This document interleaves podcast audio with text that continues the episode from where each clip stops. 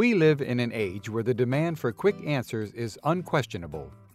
It is no coincidence that surveys point out that WhatsApp is the third most used social network in the world, with over 1.5 billion users. If we take into account other instant communicators, we will see that no other type of social network application is so popular on the planet. In these times, therefore, online message services are a communication asset above anything else. The problem, however, is that these applications are not immune to the threats and risks of the digital environment. This week's Blockcast will talk about how companies can increase security while using WhatsApp. Let's get started.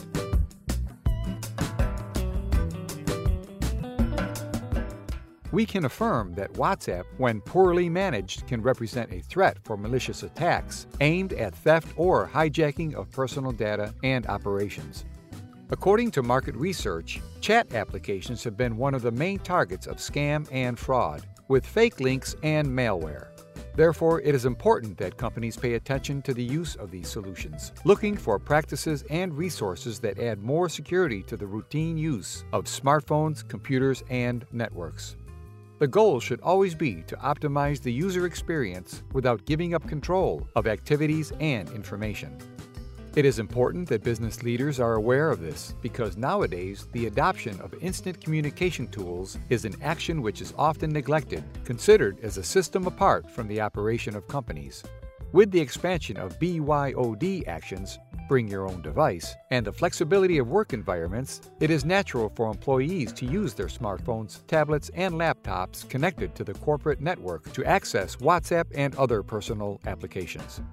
In this scenario, it is worth noting that studies at the global level indicate that over two thirds of mobile devices in activity do not have security solutions installed.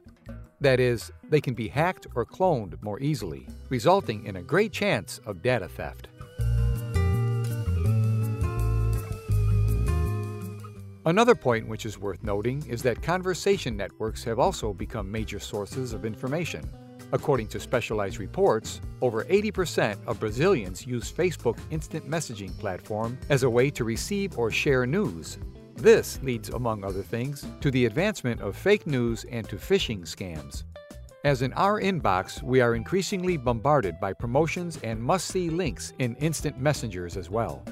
The difference, in this case, is that these links end up arriving through known groups and contacts, which means that users must always pay more attention to prevent access to fake and malicious sites.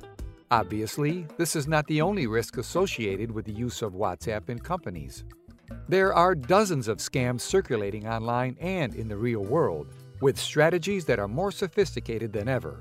The question, therefore, is what can we do to mitigate these threats?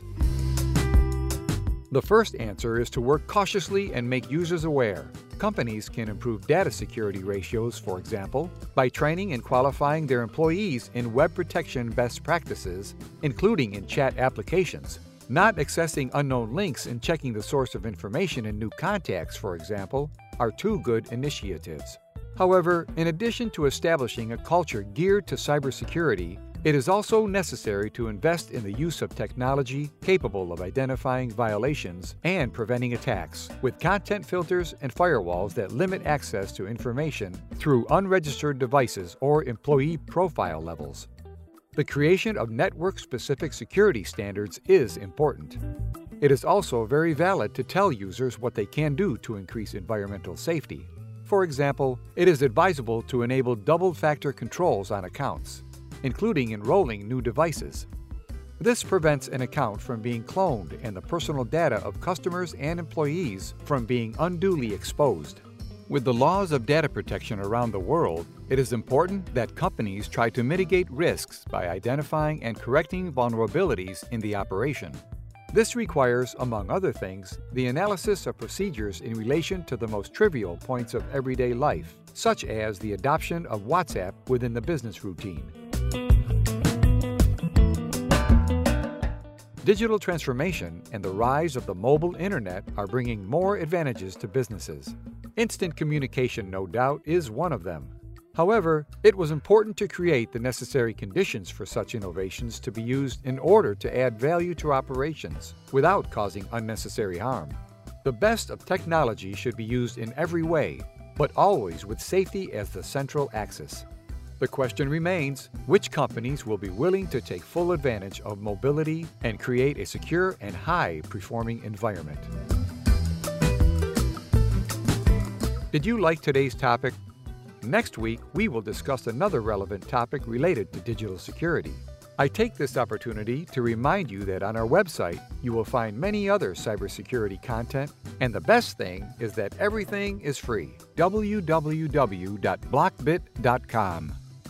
This was another episode of our Blockcast. Until next time.